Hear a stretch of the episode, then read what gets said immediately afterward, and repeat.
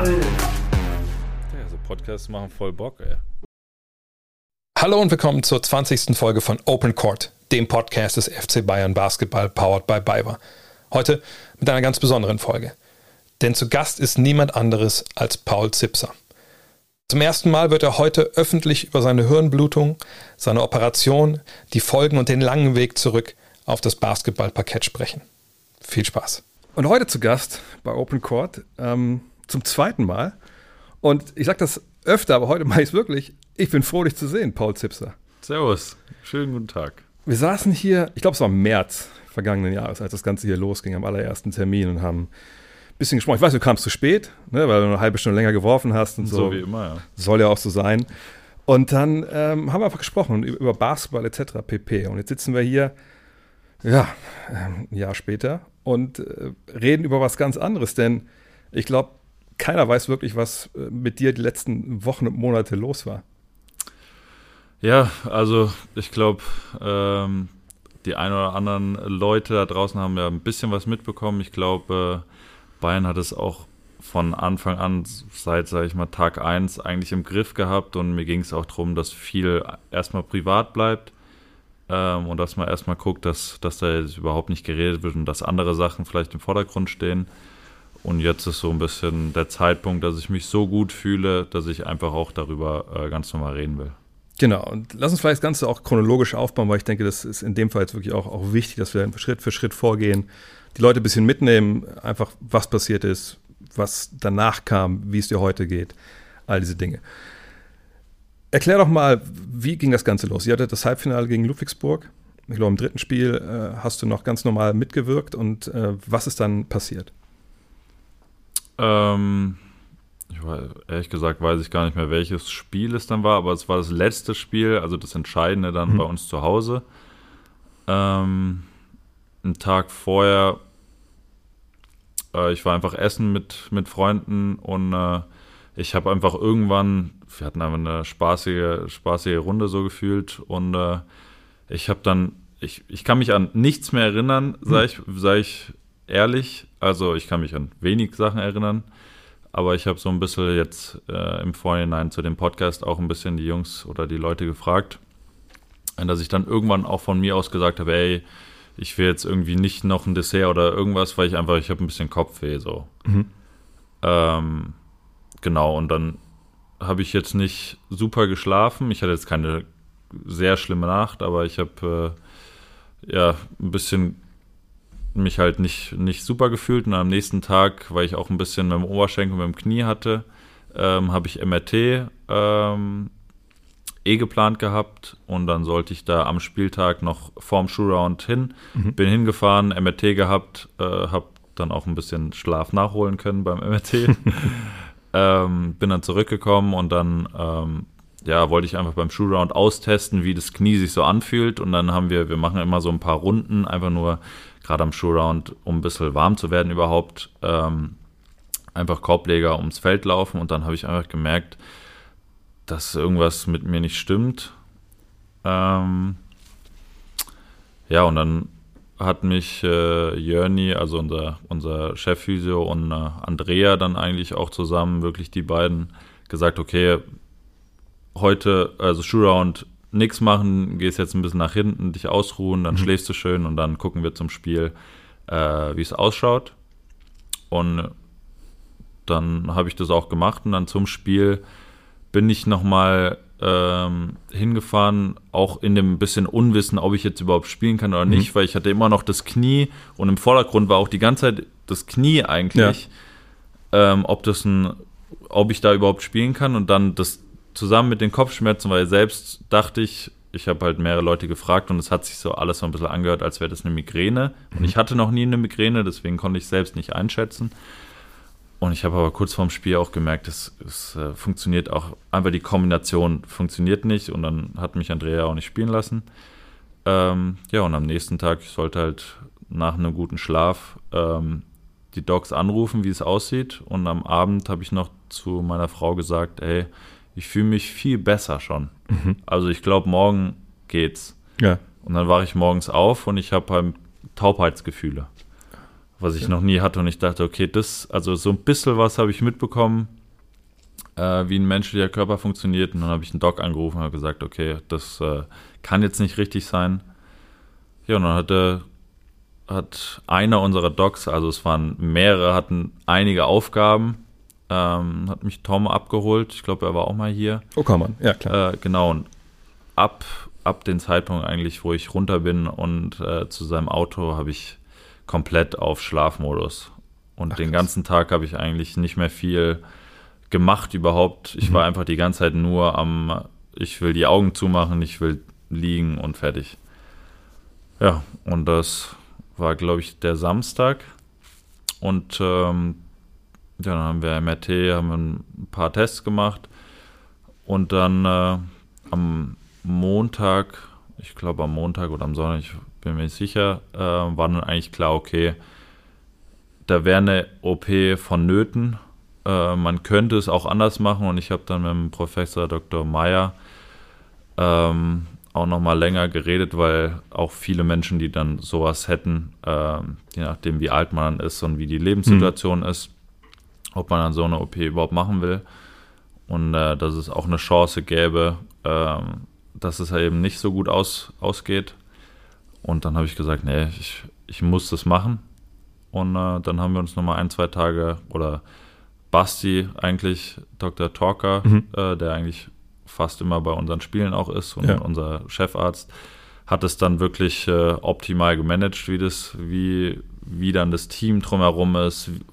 Also da sind einfach viele Sachen, wo ich mich zu dem Zeitpunkt auch nicht in der Lage gefühlt habe, irgendwie drüber nachzudenken Ach, überhaupt. Ja. Ähm, hat er alles geregelt, auch im Hintergrund und ja, sodass von Montag oder von Sonntag bis Mittwoch wurde alles geklärt und am Mittwoch dann, dann die OP eben.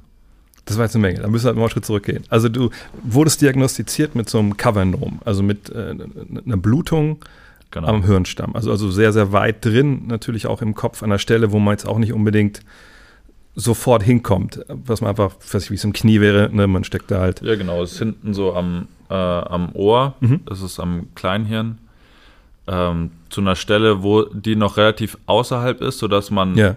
noch irgendwie hinkäme. Also es war schon eine, schon eine beschissene Stelle. Mm. Ja, und es hat halt, also dieses, diese Art ähm, fängt halt irgendwann an, im, in der Lebensdauer irgendwann an zu bluten. Mhm. Also das ist einfach so, auch für alle da draußen, die irgendwie immer noch denken, dass es vielleicht mit der Impfung zu tun haben sollte. Das habe ich im Nachhinein ein bisschen mitbekommen. Also es hat absolut nichts damit zu tun. Also muss man ähm, sagen, es ist dann so eine Fehlbildung, die, die angeboren ist. Genau, eine Gefäß. angeborene Fehlbildung. Genau. Ganz viele Leute, die es irgendwo auch haben, mhm. Äh, wenn es an der Stelle ist, die nicht so wichtig fürs Gehirn ist, die merken gar nicht, dass es blutet und sterben dann irgendwann mit 80, 90 mhm. und wissen gar nicht, dass sie diese Blutung hatten. Ich hatte das einfach nur an einer sehr beschissenen Stelle, deswegen mhm. habe ich es direkt gemerkt. Ähm, ja, und dann sind einfach mehrere Zentren, die für verschiedene Sachen ähm, zuständig sind. Also ähm, Koordination, Atmung, es ist ja alles da, da, hinten mit drin. Ja, mit Atmung hatte ich jetzt kein Problem, aber Koordination ja. viel. Ähm, auch die ganze rechte Seite, ich spüre, wenn ich jetzt links und rechts Standwaage zum Beispiel, also nur auf einem Bein mhm. stehen, ist äh, wie zwei Welten oder rechte Ach, und linke Hand. Ja. Also ich merke, dass meine ganze rechte Seite einfach von Anfang an sehr betroffen war mhm. und immer noch, ähm, also es wird schrittweise wie alles andere besser, aber ich merke immer noch einen Unterschied. Du hast Sebastian Torker bereits angesprochen, euren Teamarzt. Wir wollen jetzt mal kurz von ihm hören, was genau damals passiert ist. Und wir reden auch die große Gefahr, letztlich das große Glück des schnellen Handelsbestand. Hallo Basti, schön, dass du Zeit hast. Ähm, aus deiner Ärztesicht, erkläre uns Laien doch mal die Situation um Paul damals. Ja, hallo, Servus zusammen.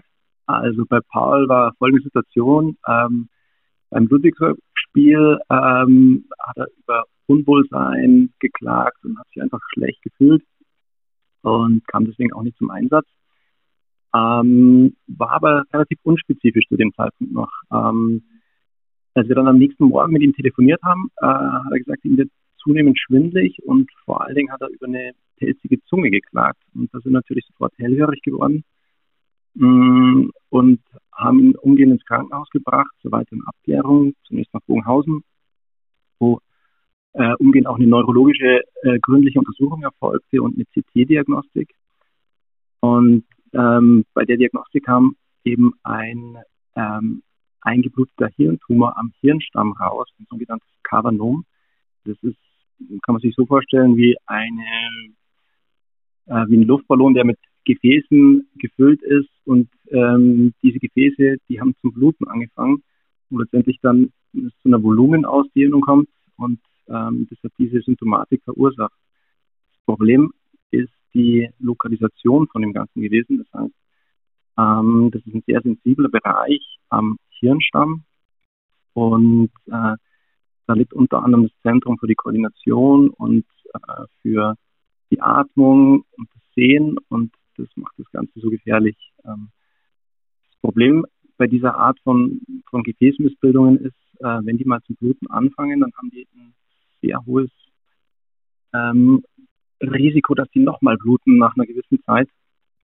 Und ähm, wir haben dann umgehend mit allen Spezialisten telefoniert und das erfolgt die Verlegung nach äh, ins Rechts der ISA ähm, zum Professor Meyer und da ist, glaube ich, eine Stelle, wo wir uns nochmal ganz, ganz herzlich beim Professor Meyer und dem gesamten Team vom Rechts der ISA bedanken äh, für die Top-Betreuung da, ähm, weil die Behandlung äh, oder beziehungsweise die Operation äh, in dem Bereich wirklich hoch, hoch kompliziert ist. Also selbst die allerbesten Operateure weltweit kommen da an ihre Grenzen und ich glaube, der hat da einen exzellenten Job gemacht.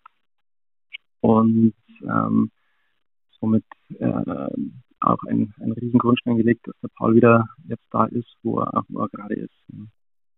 Ich, ich stelle mir das so krass vor, denn äh, ihr seid ja alles, sag ich mal, Orthopäden, äh, Sportärzte, natürlich im, im, mhm. Stab des Teams und dann äh, kriegt ihr diese, ja, diese Symptomatik von, von Paul da mit und ihr, das ist ja echt nicht euer Fachbereich, also habt ihr auch so ein bisschen, klar, seid hellhörig geworden, aber konntet ihr schon irgendwie äh, euch vorstellen, welche Richtung das ging, als ihr das gehört habt von ihm?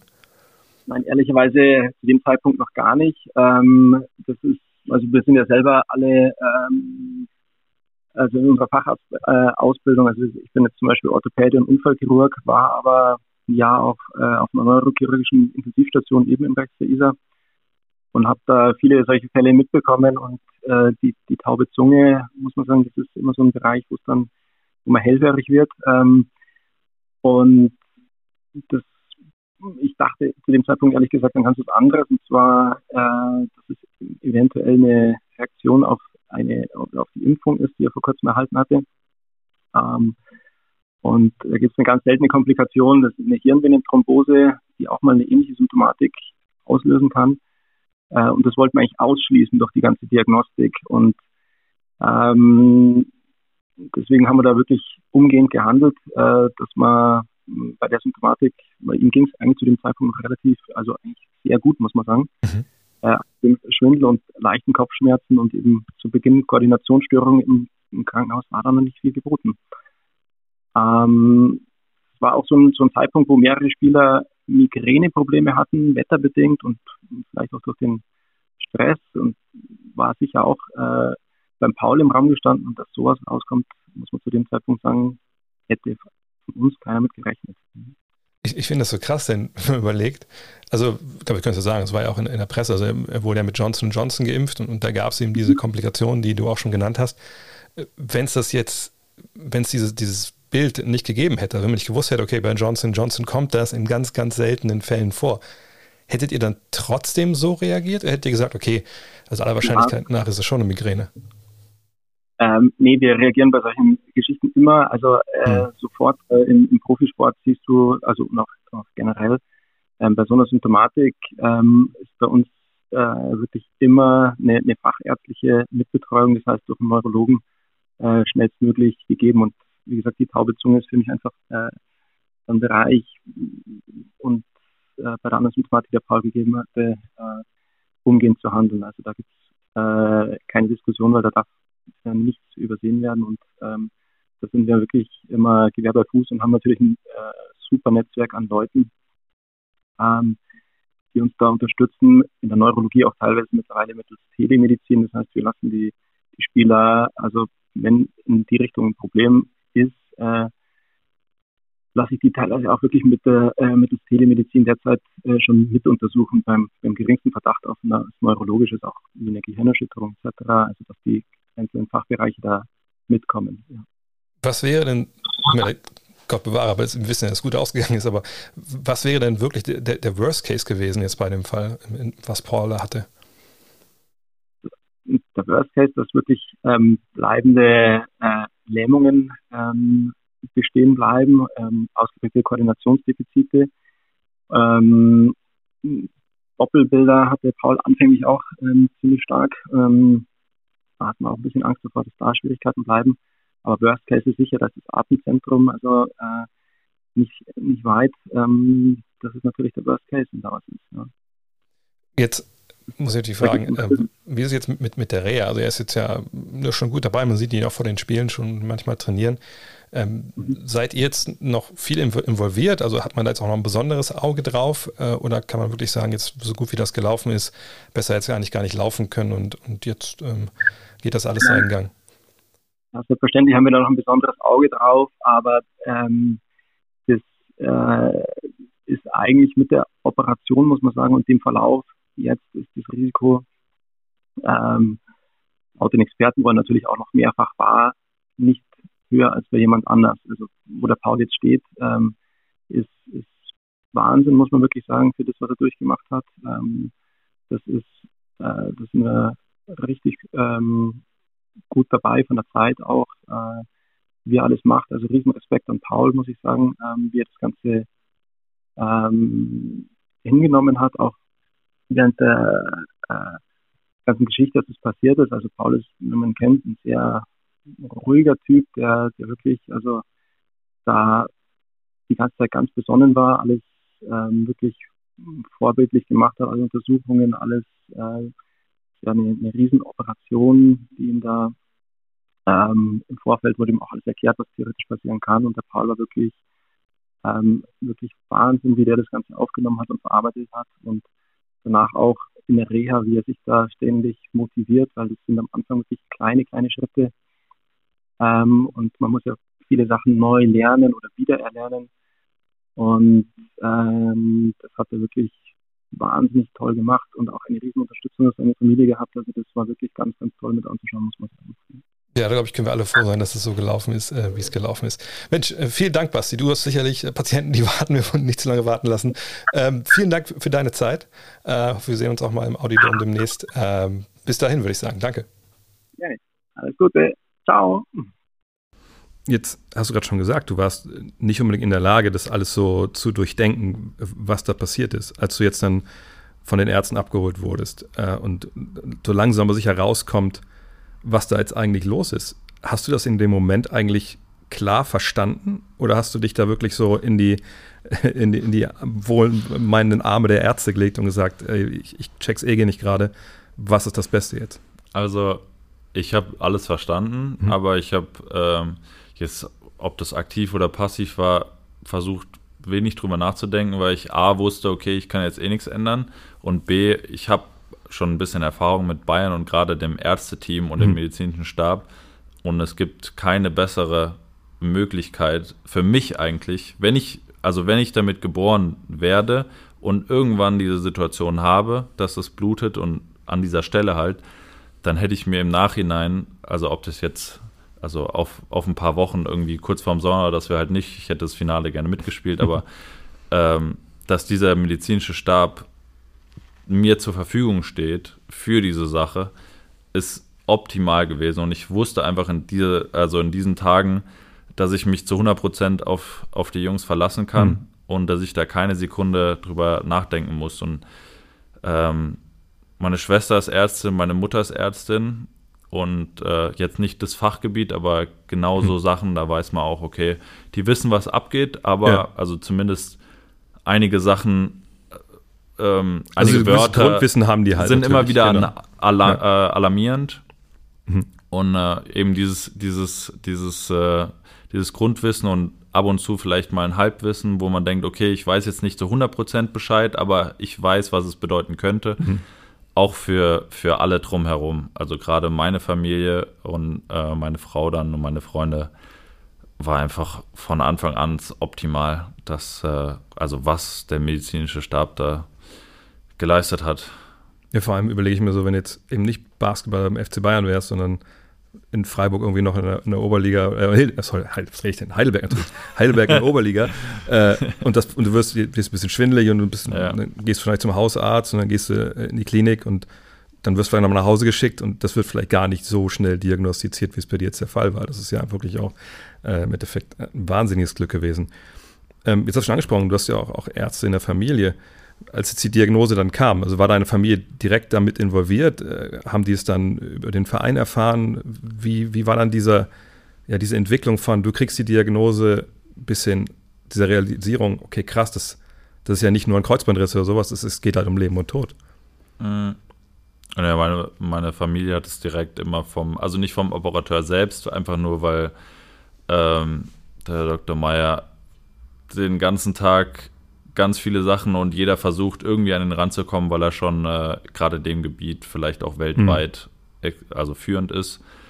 Ähm, aber was Basti dann, der hat glaube ich, also ich war ja selbst nicht dabei, aber alle 30 Minuten bestimmt mit irgendjemandem von meiner Familie telefoniert wegen irgendwelchen, also ähm, wie oft meine Mutter oder meine Schwestern äh, mir gesagt haben, ey, äh, das war, wir haben Basti so genervt, echt, äh, aber einfach dankbar, dass er, dass er so dahinter stand und auch so viel äh, dann ja, gemacht hat. Mhm. Also es hat ja, es hat ja nicht in erster Linie mit meiner Gesundheit zu tun, aber äh, dass man so dann mit dem Umfeld umgeht und so Updates gibt die ganze Zeit, ist halt äh, ja extremst. Jetzt hast du ja schon gesagt, es waren einige Tage zwischen der Diagnose und dann der OP. Ähm, in den Tagen, ich kann mir vorstellen, wie gesagt, es ist ja nun mal keine normale Sportverletzung, wo man jetzt weiß, okay, dann mache ich ein halbes Jahr Reha und dann, dann, dann ist es wieder gut, sondern es ist ja wirklich eine heikle OP, wo wirklich auch viel schief gehen kann. Und äh, ich meine, im Kopf, äh, wo es ja wirklich um Millimeterarbeit geht, da, wenn da einer mal hustet, dann ist das halt auch schon schwerwiegend mit, mit den Folgen. Hattest du Angst in den Tagen? Und hatte deine Familie Angst? Und, und, und wie, habt ihr, wie seid ihr damit umgegangen? Ähm, also über die zwei Tage hatte ich, hatte ich eigentlich keine Angst. Ich hatte eher, ja, es, du kommst halt in was rein, du weißt, okay, ab Mittwoch zum Beispiel wird sich alles verändern. Hm. Ähm, jetzt erstmal. Aber jetzt so den Abend vor der OP war schon, ähm, ich habe ein paar OPs jetzt gemacht, aber ähm, das war schon, äh, war schon äh, auch emotional, ja. Also ein bisschen Angst könnte ich, könnte ich schon sagen, ja. Ich würde es wahrscheinlich, also ich ich hätte nicht nur ein bisschen Angst, wenn ich ehrlich bin, weil ich glaube, wenn das überhaupt, mal klar, ist egal, wann es hier passiert. Wenn du nicht gerade 80 bist, dann, dann denkt man natürlich, okay, was passiert denn nach Mittwoch? Also bin ich noch der gleiche? Was ist mit, mit meiner Familie, deiner Frau? Ich meine, sie steht ja auch am Anfang irgendwie von, von eurem Dasein als Familie irgendwann. Ja, yes, aber für mich war es ehrlich gesagt auch dann einfach das hinter mich bringen. Ich habe die ganze Zeit okay. nur dazu gefiebert, so, okay, ich weiß oder ich will das machen. Und jetzt diese, jede Stunde bis dahin ist sozusagen eine gewonnene Stunde, sodass ich anfangen kann, mich darum zu kümmern, dass es mir besser geht. Und nicht, oh, der Mittwoch kommt immer näher, jetzt habe ich nur noch einen Tag. Ich konnte eh, also ich war im Krankenhaus, ich habe jetzt irgendwie ein bisschen am Handy daddeln können, aber jetzt nicht irgendwie das genießen oder irgendwas. Ich wollte es mhm. einfach nur hinter mich bringen und fertig. Aber ich finde das krass, dass, dass, du sagst, du war so ein bisschen Angst am Abend vorher oder über die Tage hier am Handy gedaddelt. Ich, ich glaube, ich, ich also ich könnte damit gar, glaube ich, gar nicht umgehen. Ich, ich würde mir tierisch Gedanken machen über meine eigene Familie, was, was die für eine Angst haben. Äh, ich, also ich, ich, ich, bin ein bisschen perplex, dass du dann so, Angstfragezeichen, so cool gewesen bist, äh, augenscheinlich in diesen Tagen.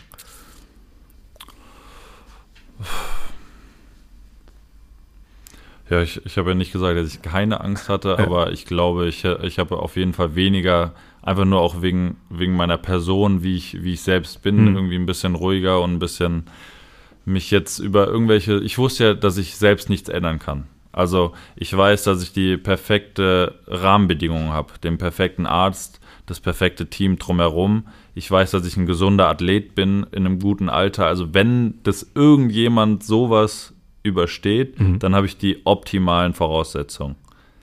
Ähm, ja. Krass, das ist eine sehr, sehr rationale äh, Sicht der Dinge.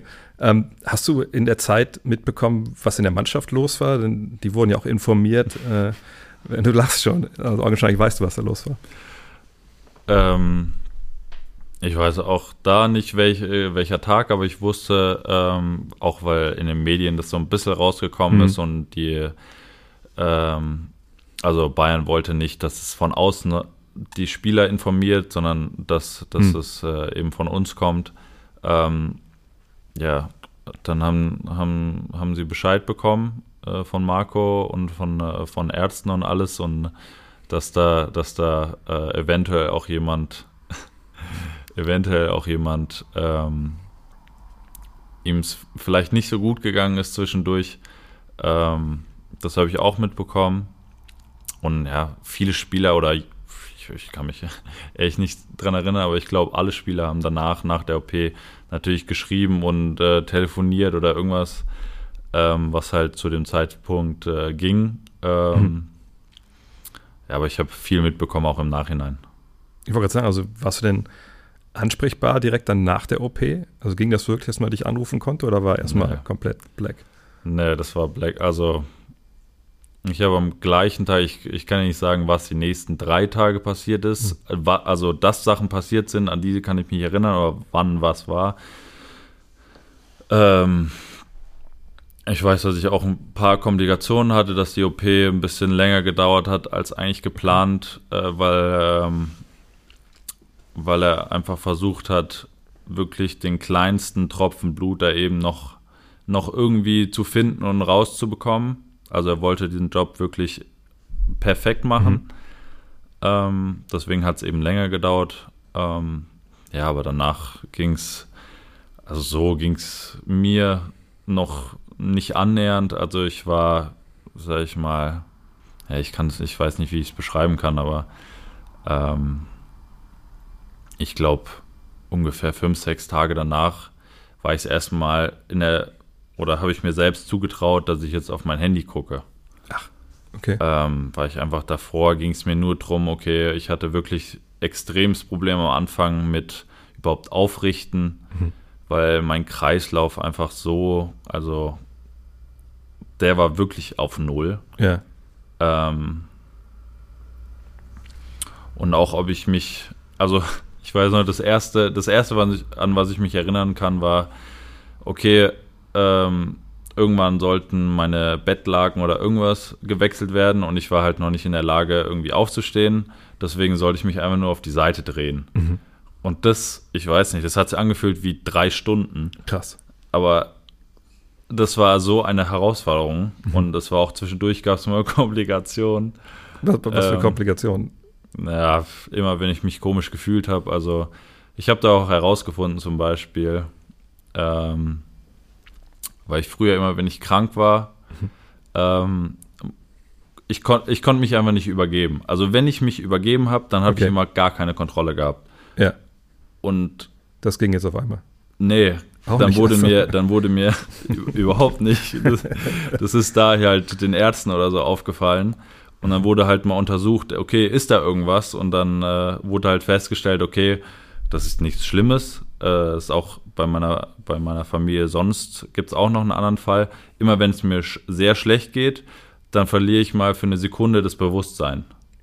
Okay. Und genau diese Sekunde ist halt die Sekunde, wo ich mich dann eventuell übergeben wollen würde. Wow, okay. Was eventuell eine. das ist ja auch nicht schlecht auf, auf der einen Art, auf der anderen Ja, jetzt habe ich endlich eine Erklärung dafür. Ja. Also, wenn es dann Okay, da müssen wir jetzt auch nicht in das Detail gehen, denke ich, aber das ist schon krass, ja. Aber das hattest ja. du dann ein paar Mal, als du dann da. Ja, immer wenn es mir schlecht ging, habe ich keine Ahnung gehabt, wo ich die letzten äh, zwei, drei Sekunden, manchmal waren es auch 15 Sekunden war. Ähm, ja. Boah, ich, ich stelle mir vor, also, wenn du, ich meine, wenn du jetzt schon wusstest, okay, das ist irgendwie immer so, dann war es vielleicht für dich nicht irgendwie was Neues, aber wenn dann so die Ärzte merken, um Gottes Willen, der, der ist ja ab und zu immer wieder weg hier, ging da direkt wieder die Alarmglocken ja, los? Äh, am Anfang ist es auch ganz normal, ja. aber jetzt irgendwie nach einer Woche oder so, ich weiß noch, ähm, auch ein Event, was mit Jörni wieder zu tun hat, unserem Chef Physio. Mhm. Wir wollten halt, dass ich äh, so früh es geht anfangen mit äh, Krankenhausphysiotherapie, mhm. also einfach nur, dass ich bewegt ja. werde, dass ich versuche, mich aufzurichten, dass ich versuche, mich hinzusetzen, dass ich irgendwann versuche äh, zu gehen. Und dann, als wir an dem Stadium waren, okay, jetzt kann Paul gehen, äh, dann haben wir zwei, drei Tage gewartet und dann kam äh, Jörni das erste Mal und dann bin ich ihm direkt in den, in den Schoß geflogen und äh, bin eingeschlafen. Also haben wir es dann wieder sein lassen. Wie, wie eingeschlafen? Also bist quasi ohnmächtig geworden. Ich bin wieder ohnmächtig ja. geworden und das war halt, weil das zwei, drei Tage davor gut funktioniert hat und ich ja. nicht umgekippt bin. Okay, warum ist es jetzt schon wieder der hm. Fall? Ähm, ja, und dann wurden wieder ein paar äh, Untersuchungen gemacht und dann, äh, ob es jetzt Zufall, äh, ein Zufallsbefund war oder nicht, ähm, kann man nicht, kann man nicht äh, wirklich, wirklich sagen. Aber dann wurde eine Lungenembolie ähm, festgestellt, wovon zum Beispiel auch bin ich im Nachhinein nochmal sehr dankbar, dass sowas ja. auch niemand irgendwie äh, mitbekommen hat und es bringt auch niemandem da draußen das zu wissen, aber ja, ähm, ja und es hat einfach Sachen verkompliziert. Ja. Ähm, und gerade so Geschichten, das meine ich mit, wenn dann Wörter fallen und meine Mutter zum Beispiel Ärztin ist und sie weiß, okay, mit dem, was Paul jetzt am Kopf hat und mit dem, was jetzt in der Lunge äh, stattfindet, das kann man einfach, wie man es behandeln wollen würde, mit Blutverdünner jetzt mhm. für die Lunge, ähm, nicht vereinbaren. Weil ja. mit so einer Wunde im Kopf kannst du keine Blutverdünner Klar, nehmen. Ja, ja. Ähm, ja, und dann das war der Grund, warum ich dann, ich weiß nicht mehr, seit vielleicht nach einer Woche, wie ich im Krankenhaus war ungefähr, dann auf Intensiv gekommen bin. Einfach nur Vorsichtsmaßnahmen. Ja. Also zu dem Zeitpunkt muss ich auch sagen, also es war ja warm, es war Sommer. Im Krankenhaus ist es jetzt nicht überall perfekt klimatisiert. Im Nachhinein war ich eher dankbar, dass sowas festgestellt worden ist. Ich bin auf Intensiv gekommen, es war wunderbar klimatisiert.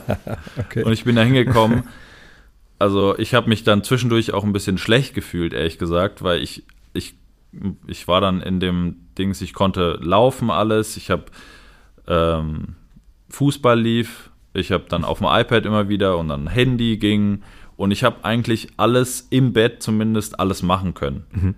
Ähm, und dann, wie gesagt, meine Frau kam seit Tag, also Tag 1, glaube ich, durfte sie nicht kommen, Tag 2 war jeden Tag da. Mhm jetzt mit Corona nur eine Stunde, aber sie war jeden Tag da.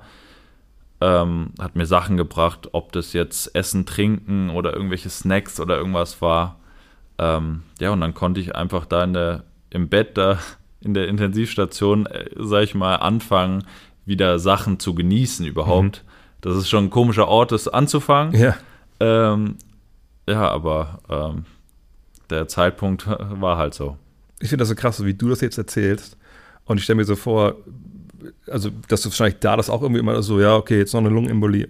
Okay, passt schon, kriegen wir hin. Und zu Hause ist wahrscheinlich die Hölle los. Oder ist das jetzt nur so cool und rückblickend warst du im Krankenhaus schon äh, anders drauf, als dann eine Nachricht nach der nächsten kam? Nee, Im Krankenhaus war ich eigentlich immer sehr fokussiert auf mhm. die Sachen, die ich jetzt verbessern oder die ich jetzt loswerden will. Also mir wurde gesagt, okay, je mehr du machst, also du versuchst deinen Körper an alles wieder von neu gewö äh, zu gewöhnen. Mhm. Und ob ich dann ans Handy gehe und irgendwas mache, ist dann auch gerade für meine rechte Hand auch Training koordinativ. Ja. Oder mich aufzurichten, ist Training für meinen Kreislauf. Also habe ich versucht, ich hatte Langeweile, also du kannst ja eh nichts machen, du liegst ja dann da, und versucht so viel wirklich zu machen, wie es geht. Ab und zu habe ich mich übernommen, was ich dann direkt von meinem Körper auch gesagt bekommen habe. Mhm. Aber ähm, ja, ich war eigentlich jeden Tag immer beschäftigt mit den Sachen, die ich halt jetzt als nächstes lernen wollen, wollte. Also ja. bist du ja schon rangegangen, quasi wie, wie ein Sportler an, an, an, an Training. Ja, es, äh, das ist halt der Typ, ähm, den man so als Sportler, ähm, den, man, den man hat, sag ich mal, den ich mhm. mit mir bringe, der hilft mir da halt äh, extrem viel schneller äh, wieder zurückzukommen. Ähm, Gerade am Anfang nach der OP ist es ein Nachteil, sag ich mal, auch ein großer Mensch und einen sehr guten äh, Fitnessstatus. Einfach nur, ich weiß gar nicht, ob das jetzt gerade so richtig ist mit Fitnessstatus, aber also es war für die ersten paar Tage beschissen, äh, meinen Körper zu haben, mhm. weil andere Menschen Dinge hätte es vielleicht besser gehen können in den ersten paar Tagen. Aber danach für die Reha war alles, was ich mitbringe, mit Fitness, mit meinem Alter, ähm, war eigentlich gut. Mhm. Und äh, ja, das ist eine gute Voraussetzung, was ich davor schon gesagt habe. Gab es dann einen Punkt, wo es dann irgendwie, äh, also erstmal, wo dann klar war, okay, also jetzt habe ich die ganzen großen Rückschläge hinter mir und jetzt kann ich wirklich anfangen und ich kann Vertrauen auch wieder in meinen Körper haben, dass ich jetzt, auch wenn er mir Rückmeldungen gibt, irgendwann, das war jetzt zu viel, aber ich kann jetzt einfach trainieren, ich, ich, ich kann Reha machen und ich kann wirklich äh, Vollgas geben in, in, dem, was du dann machen musstest. Es kam ziemlich spät, glaube mhm. ich. Ähm, einfach nur, weil ich immer wieder zwischendurch, egal, also am Anfang war es der Kreislauf und dann irgendwann hatte ich das Gefühl, ziemlich genau dann, wo ich dann in die Reha-Klinik äh, gekommen bin, ähm, weil ich dann eigentlich darauf angewiesen war, auch, okay, wir wollten, ich, dass ich in die Reha-Klinik komme, wenn ich gehen kann. Mhm. So, davor macht das noch nicht viel Sinn. Ja. Ähm, und es hat vom Zeitmanagement eigentlich eh gut funktioniert. Und bis dahin, bis dahin war einfach, äh, naja, also, dass ich mich irgendwie besser fühle und mehr, mehr äh, Vertrauen zu meinem Körper habe. Also, ich habe auch da in der Reha-Klinik oder nach der Reha-Klinik manchmal auch Einheiten oder selbst nur eine therapeutische äh, Behandlung gehabt, wo ich danach komplett, also jetzt nicht, dass es mir super schlecht ging, aber dass ich erstmal zwei Stunden mich ausruhen musste und liegen musste und schlafen mhm. musste. Also ein Vertrauen zu meinem Körper habe ich erst nach ein paar Tagen, äh, nach ein paar Wochen, wo ich wieder in die Halle eigentlich gegangen bin, okay. äh, bekommen, weil selbst da am Anfang war das oft, ähm, wenn wir irgendwas Neues versuchen auszutesten und irgendwie eine Drehung war mit, ich soll mich jetzt meinen Kopf drehen, äh, dass ich einfach hingeflogen bin. Also, Ach, ja. dass du, du weißt, wie dein Körper eigentlich funktioniert und wie er jetzt gerade funktioniert, ähm, das war halt immer oder ist immer noch ein Gap, aber war damals noch so ein Gap, dass ich, äh, also wenn du sagst, ein Vertrauen zum Körper, ich wusste äh, bis vor ein paar Monate, sage ich mal, noch nicht, oder zwei Monate oder ja, ziemlich genau zwei Monate, äh, nicht, was jetzt passieren könnte, wenn ich was Neues ausprobiere. Ähm, ja, das ist schon, äh, das ist schon ein sehr komisches Gefühl. Hat man dir erklärt, woran das liegt? Also warst du da auch interessiert daran, wirklich diese Hintergründe zu verstehen oder war dir nur wichtig, okay, also ich bin halt vorsichtig und, und wir gehen Step by Step und die ganzen Hintergründe brauche ich gar nicht. Welche Hintergründe? Also so im Sinne von, dass sie gesagt haben, pass auf, ne, wir haben da hinten das Blut rausgesaugt und ja, die Nerven, die da durchgehen, ne, das muss erstmal alles wieder beruhigen, dann müssen Synapsen sich neu verknüpfen. Also hat man dir auch medizinisch so äh, erklärt, was da passiert, gerade wenn du halt trainierst? Ja, das, das wusste ich schon. Mhm. Ähm, ja, auf jeden Fall. Und diese ganzen, diese ganzen Sachen, ähm, auch mit nervlich, boah, ich weiß nicht, wie ich es, wie ich es sagen soll.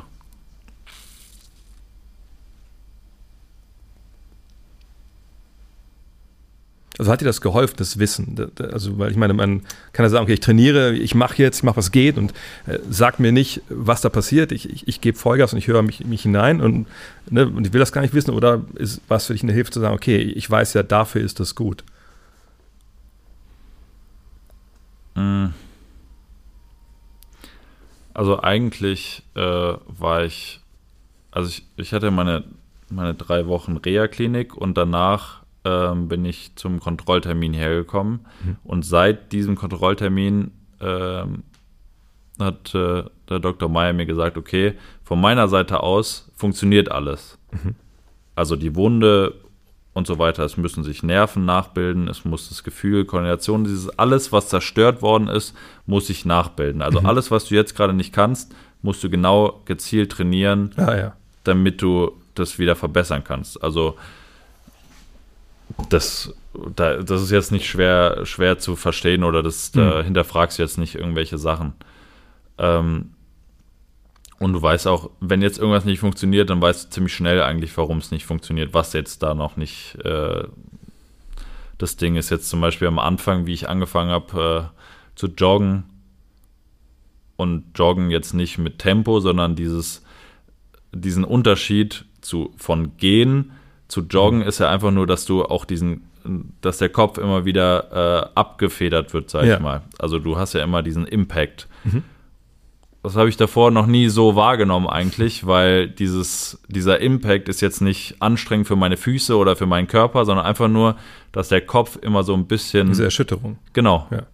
Und dieses Abfedern war am Anfang, sagen wir mal, zwei Minuten jetzt nur ganz leicht, dieses und dann habe ich Pause gebraucht. Mhm. Und dann morgen geht es fünf Minuten und dann geht es zehn Minuten und dann gehst du mal raus und nicht mehr auf dem Laufband, sondern raus auf dem, auf dem äh, die hatten da oben in Bad Wiessee so einen, so einen Sportplatz, wo zum Glück nicht so viel war, deswegen hatte ich den immer. Ach, da hast du mal Instagram-Video, glaube ich, auch gepostet. Ja, das ja, kann genau. sein, ja. Ja, ähm, ja und dann habe ich da erstmal gemerkt, okay, jetzt erstmal eine halbe Runde, dann eine ganze Runde und da ging es überhaupt nicht um Tempo, sondern nur um diese Erschütterung eben. Mhm. Und das kommt halt, weil das äh, ist halt ein bisschen Störfaktor, dass äh, da so eine Wunde immer wieder äh, hoch und runter gerüttelt wird. Mhm. Kamst du an einem Punkt irgendwann in der Reha, wo du irgendwie auch so ein bisschen den, den Glauben mal verloren hast? Weil ich meine, diese Rückschläge kommen ja. Und dann kann ich mir vorstellen, gerade wenn es Rückschläge sind wie du drehst den Kopf und du fällst um, und wenn das vielleicht auch noch mehrfach passiert, dass man denkt, fuck, wird das überhaupt irgendwann mal gut?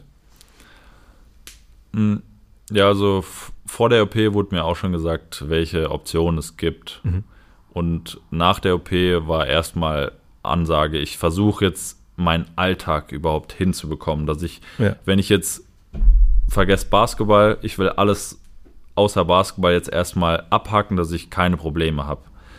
Und wie ich dann gemerkt habe, da komme ich immer besser hin, besser hin. Da habe ich eigentlich keine und wie schnell das auch ging. Also es wurde mir eigentlich wöchentlich gesagt, okay, Paul, was kannst du jetzt?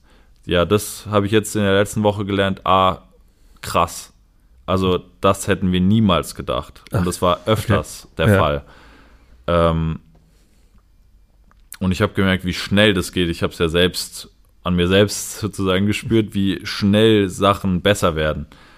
Ähm, und ich hätte niemals irgendwie dran geglaubt, äh, das könnte, könnte nicht zu 100% wieder, ähm, auch jetzt nicht, äh, wieder, wiederkommen.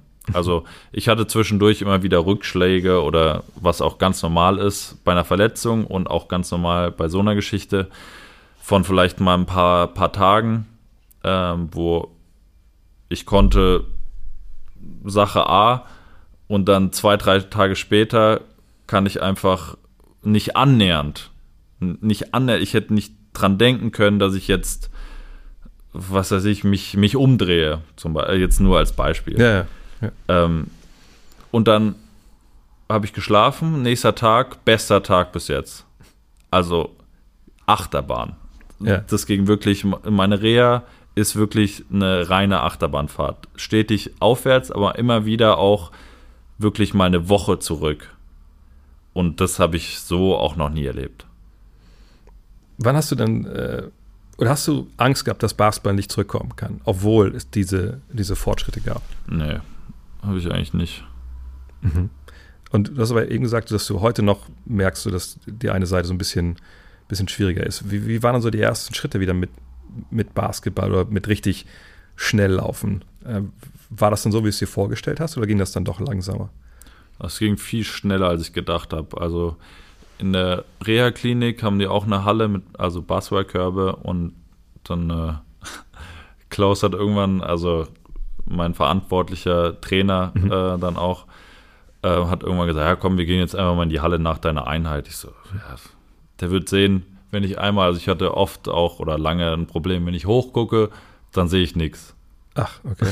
das ist so wie so ein Umhang so. Ich gucke dann wieder runter, dann brauche ich ein, zwei Sekunden, dann bin ich wieder da und oben sehe ich wieder nichts. Krass. Und dachte ich, okay, werfen funktioniert, du guckst nach oben zum, zum Korb. Mhm. Also ich glaube nicht, dass es irgendwie. Und dann die erste Einheit war auch so gemischt, aber dann wirklich dieser Schritt von der ersten zur zweiten war so riesig. Ich dachte, was denn das? Ähm, also schon erschreckend. Dieses, das zieht sich auch durch. Wenn ich irgendwas das erste Mal versuche, ist es, es funktioniert, auch wenn ich es bei manchen Sachen nicht geglaubt hätte. Aber der Schritt vom ersten zum zweiten oder dritten Mal ist immens, ähm, was dann auch ab und zu, wenn ich weiß, okay, jetzt nächste Woche probiere ich was Neues aus und ich weiß es aus den letzten Wochen, macht auch ein bisschen Spaß, ehrlich gesagt. Also dann zu sehen, okay, am Montag steht das auf der Agenda und da werde ich richtig beschissen drin sein. Und am Mittwoch werde ich richtig, also nicht richtig gut, aber werde ich viel, viel besser sein als am Montag. Das ist schon davor, das auch zu wissen, wie das dann funktioniert, ist, äh, ja, es ist interessant. Ich glaube, ja, ich kann mir vorstellen, dass es eine gewisse Gelassenheit einem einfach gibt, wenn man auch schon, genau wie du sagst, diesen Prozess, oh, okay, erstmal kacke, dann wird es gut, ja. schon durchlaufen hat. Trotzdem, ich, ich kann mir vorstellen, dass, wenn man aus, von dem Punkt kommt, wie gesagt, ich falle einfach um zu, ah, mach mal Korbleger rechts, dass man denkt, okay, also ich, ich verlasse jetzt ja den Boden. Ja. So, dann muss ich irgendwann auch wieder landen. Ich habe lang bei Korbleger nicht den Boden verlassen. Aber äh, ja, da, da, war zwischendurch auch, ähm, da war viel Mut auch immer wieder. So, das muss man ein, zwei Mal gemacht haben mhm. in dieser Reha, um zu sehen, okay, du würdest niemals denken, dass es funktioniert, aber es funktioniert. Mhm. So, das erste Mal, ich, ich kam Freitag oder Donnerstag kam ich in die Reha und Samstag, Sonntag ist immer so ein bisschen äh, Ruhezustand in der Reha. Also es, äh, ja. Und am Samstag war halt eigentlich vom Ablauf wäre so, okay, wir versuchen das erste Training. Ähm, und dann hat, äh, hat meine Trainerin mir so ein Wackelbrett hingestellt. Ich so, am Donnerstag habe ich das erste Mal Schritte so ein bisschen länger gemacht und jetzt stellst du mir ein Wackel. Niemals kann ich da eine Sekunde drauf stehen. Und so nach fünf Minuten konnte ich da einfach drauf stehen. Ich habe so 50 Prozent von, von dem, was passiert ist, gesehen, aber ich konnte darauf stehen. Wow. Wo ich so denke, hä, wie funktioniert denn das jetzt? Ja. Und das war einfach, weil ich vielleicht auch davor ein paar Verletzungen hatte, wo ich viel mit äh, Gleichgewicht und gerade mhm. mit so Wackelbrettgeschichten hatte das kann eigentlich mein Körper. Ich brauchte am Anfang vielleicht ein, zwei Minuten, um mich da wieder dran zu gewöhnen, aber es, er kann es. Ja. Und da brauche ich jetzt nicht meinen Kopf für oder meine Sicht für, ja. weil der, die Füße oder der Körper an sich, der funktioniert auch so, der kann das. Mhm. Und das, das war so ein erster Turning Point, wo ich gesagt habe, Alter, ich kann mir viel mehr zutrauen jetzt wieder ähm, als ich eigentlich von mir selbst äh, erwarte. So. Aber ich kann mir vorstellen, dass man auch mal überpaced und irgendwie denkt, okay, ja, jetzt springe ich da einfach so ins kalte Wasser, ich mache das jetzt einfach und dann zahlt man vielleicht danach einen Preis dafür. Das habe ich im Krankenhaus ein paar Mal gemacht, aber dann danach hatte ich darauf keine Lust mehr. was, was war das, das Krasseste in der Beziehung? Dass du einfach dich über, überanstrengt hast? Ähm, das Krasseste, also ich weiß, dass, ähm, dass ich irgendwann, also ich wusste, okay, ich konnte gehen, also Laufen funktioniert und jetzt, also es war auf intensiv, also ich bin jetzt schon ein paar Tage nicht umgekippt mehr. Ähm, Wie sich das anhört, so. Ich habe ein paar Tage nicht Ja, ein paar Tage Pause dazwischen auch gehabt. ähm, und dann so nächster Schritt versuche ich einfach mal doppelt oder dreifach die Zeit im Stehen zu verbringen. Mhm. Was zu der Zeit wirklich ein, äh, ein Unterschied war. Und ich wusste eigentlich davor, dass es nicht funktionieren wird. Es hat auch nicht funktioniert. aber ich habe es trotzdem ausprobiert. Ja. Und es waren, also, ähm, seit ich, glaube ich, das erste Mal umgekippt bin bei so Geschichten, waren immer, weil ich einfach einiges auch wiege und ein bisschen Körpergröße mit mir äh, bringe, ist nicht nur eine Person da.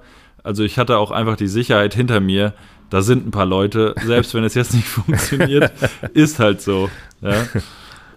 ja, das war so zum Beispiel. Also wurde es immer aufgefangen?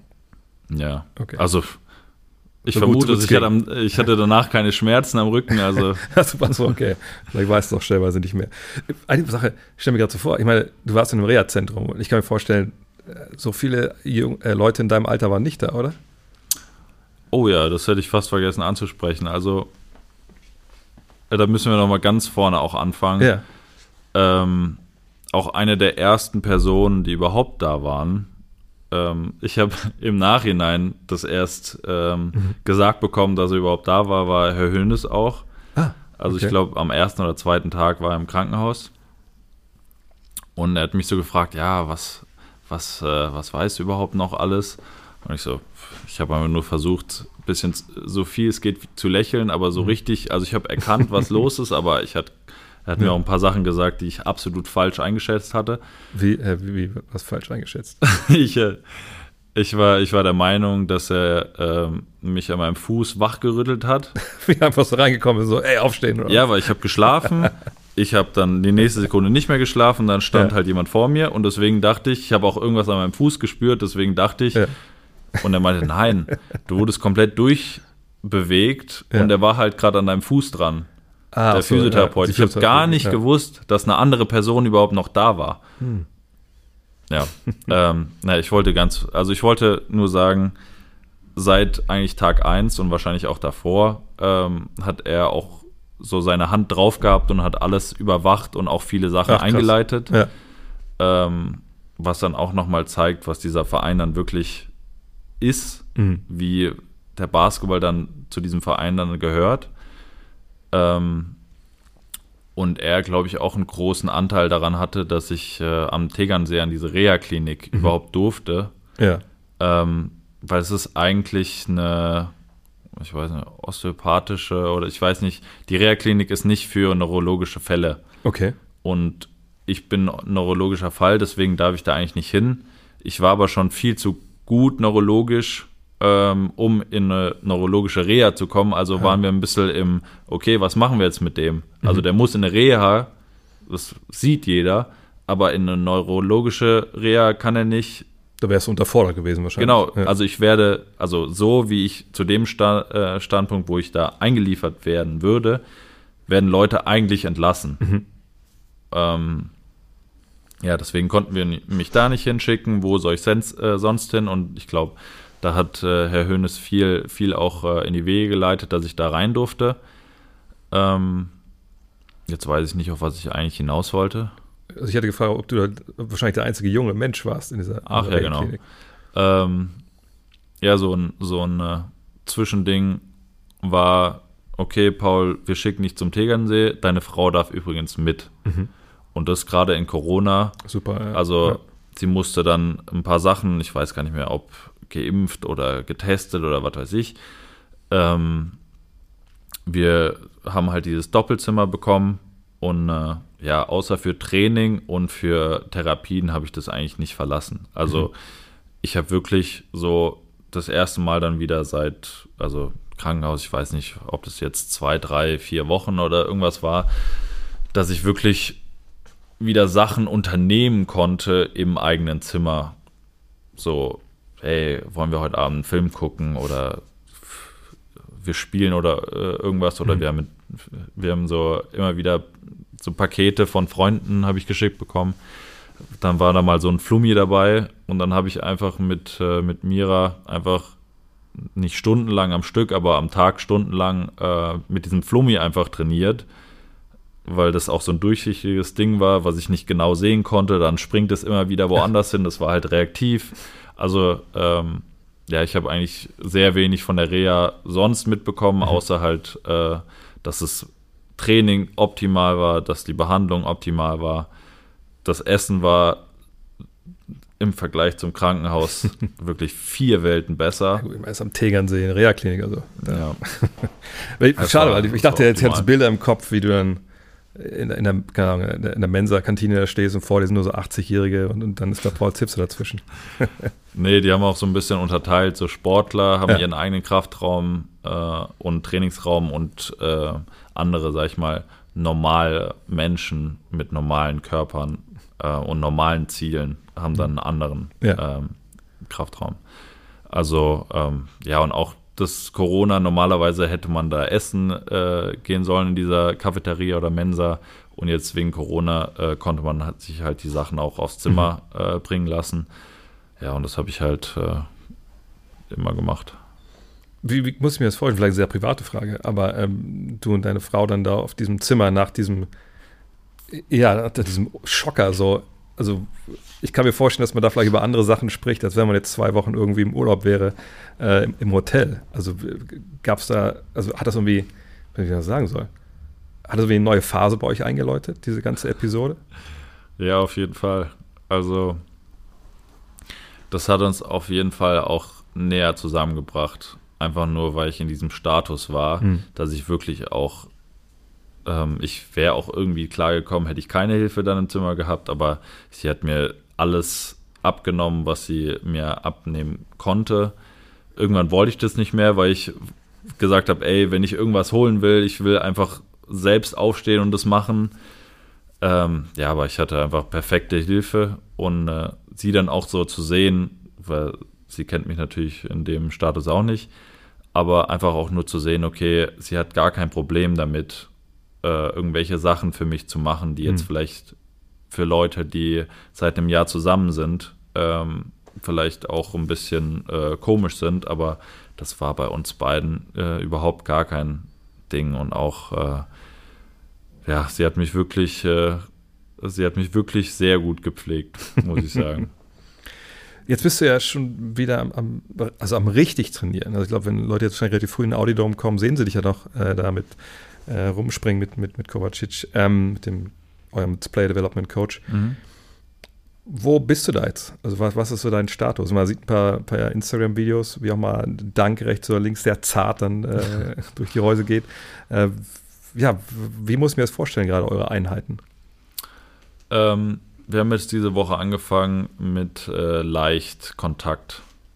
Also ähm, wir nennen es immer Dummy Defense, einfach mhm. nur irgendjemand ist da und gibt dir halt ein bisschen was auf den Körper, aber eigentlich äh, springt er auch weg, wenn du jetzt zum Korb willst. Ja. So. Ähm, ja, und gerade auch weil wir das vorhatten, das jetzt anzufangen, äh, habe ich gedacht, einfach, das war eine das ist ein guter Zeitpunkt jetzt auch äh, mit Podcast oder mit, mhm. äh, mit darüber sprechen. Einfach, ich wollte es so ein bisschen einfach hinter mich lassen und jetzt sagen, okay, dieser Kontakt, ich habe keine Ahnung, wie das funktioniert. Vielleicht habe ich auch irgendwas Lustiges zu berichten. Ähm, aber nein, es läuft eigentlich ganz gut. Hm. Ja, und alles drumherum, jetzt auch, äh, ob ich in Köln gehe, ob ich äh, jetzt fünf Rolling in Folge mache, vielleicht beim sechsten oder siebten äh, wird es dann irgendwann ein bisschen Emilio, lass mich mal kurz was mich. trinken, aber äh, nee, das, da sind wir jetzt schon lang, äh, ähm, lang hinterher, hm. aber ähm, ja, es, es funktioniert eigentlich alles gut, nur immer wieder verliere ich, verliere ich, äh, also für jeden anderen Menschen, der mir beim Training eineinhalb Stunden zusieht, wie ich Vollgas gebe, ist nicht zu erkennen, glaube ich, mhm. ähm, dass ich jetzt äh, was am Kopf hatte. Ja. Da wird jetzt eher gesagt, ey, spielt er jetzt gleich? Mhm. So. Ähm, äh, für mich immer ein paar Sachen sind einfach noch nicht auf dem Stand, dass ich sage, irgendwie, okay, Teamtraining oder was weiß ich. Aber ähm, also abgesehen vom Kontakt generell äh, fehlen noch ein paar Sachen, aber das sind Sachen, die ich, äh, die ich sage, okay, das ist einfach jetzt eine Frage der Zeit und ähm, deswegen will ich jetzt die nächsten Schritte schon gehen, ähm, um zu sehen, wie es funktioniert und ob wir irgendwas umstellen müssen hm. noch. Weil auch die ganze Reha abgesehen jetzt vom Basketball, ob das jetzt Fitness, Kraft, Basketball ist, ähm, ist einfach von Tag 1 eigentlich, also ist jeden Tag das immer passiert, was passieren hätte können. Also wir haben immer jeden Tag wirklich das Maximum rausgeholt. Und gerade auch Emilio, das war auch der Plan, dass wenn ich mal nach einem Krafttraining komme, ist es ziemlich Wurst, ob du jetzt einen Plan für mich hast, aber dann wird einfach gesehen, okay, was kann er jetzt, was versuchen wir jetzt und dann wird eine Stunde mhm. oder ein bisschen länger äh, einfach daran gearbeitet. Und äh, ja, wie diese Reha so funktioniert hat ähm, oder funktioniert, ist einfach äh, ja, beachtlich. Ich finde, es ist so ein, ein, krasser Schritt, ja auch in, in wenigen Wochen von, ich kann mich nicht aufrichten im Bett, zu, ich, ich werfe einen Basketball in den Korb. Das ist ja auch koordinativ äh, eigentlich eine ganz andere Nummer. Aber also ich kann mir jetzt nicht vorstellen, dass du basketballerisch dann bei Null angefangen hast. Also war das denn, so, wenn wir beim Wurf bleiben, war das direkt da? Oder musst du das auch wieder mühsam zusammenbauen? Doch so grob war die Technik und sowas, alles war da eigentlich. Auch ganz am Anfang das erste Mal, wie wir in die Halle ge äh, gegangen mhm. sind. Aber halt, dass der Körper so gerade bei einem Wurf einfach so in einem Fluss wieder geht, äh, das ist natürlich nicht. Oder dann einzelne Sachen äh, haben nicht gestimmt, aber das, das haben wir alles äh, gut hinbekommen und das ist auch normal eigentlich. Mal, wenn du, ja, ich bin jetzt fünf Monate ungefähr, glaube ich, 9.6. war die, war die OP, fünf Monate. Ähm, das ist auch ganz normal, dass du, wenn du so eine lange Zeit äh, das nicht gemacht hast, dass, dass es einfach wieder ein bisschen Zeit braucht. Kannst du denn, wenn du jetzt dann wirfst und du, du merkst irgendwas, keine Ahnung, hast nicht richtig abgeklappt, Handgelenk oder Ellenbogen war draußen und Emilio sagt dir das, kannst du dann direkt sagen, okay, ja, alles klar, klar, korrigiere ich? Oder ist das dann manchmal so, okay, ich will es korrigieren, aber es, es geht gerade nicht? Ja, also normalerweise schon, aber ab und zu, ich glaube so seit zwei, drei Wochen, ähm, hatte ich immer wieder auch Sachen, wo ich gesagt habe, ich habe keine Ahnung, ich habe jetzt einfach einen Airball geworfen. Hm. Und dann Emilio guckt mich an, okay, was war denn jetzt der Fehler? Hm. Also es ging jetzt nicht darum, mich auszulachen, ja, ja. sondern wirklich, was war der Fehler? Und ich so, manchmal gar keine Ahnung. Und es war dann genau die Sache, was jetzt nicht mit der Hand zu tun hatte, mit dem Gleichgewicht, irgendwas, sondern es war dann immer eigentlich, haben wir dann ein paar Tage danach, sag ich mal, erfahren, oder äh, hat sich herausgestellt, oder vielleicht ist es auch nicht so, aber wir denken, dass es so ist, mhm. ähm, dass immer wenn ich eine Zeit lang mich sehr beanspruche, ist einfach irgendwann das Nervensystem sagt, Ruhe. Ja. ja, gerade wenn wir Bohrhandling machen, zehn Minuten, am Anfang waren es zwei Minuten und dann hat das Nervensystem gesagt, tschüss. Also jetzt sagen wir, 10, 15 Minuten machen wir konzentriert wirklich äh, auch gute Drills, wo du normalerweise als normaler Basketballer auch besser wirst. Hm. Ähm, 10, 15 Minuten machst du es und dann irgendwann merke ich, okay, jetzt fliegt mir der Ball nur noch irgendwie weg. Dann machen wir Trinkpause.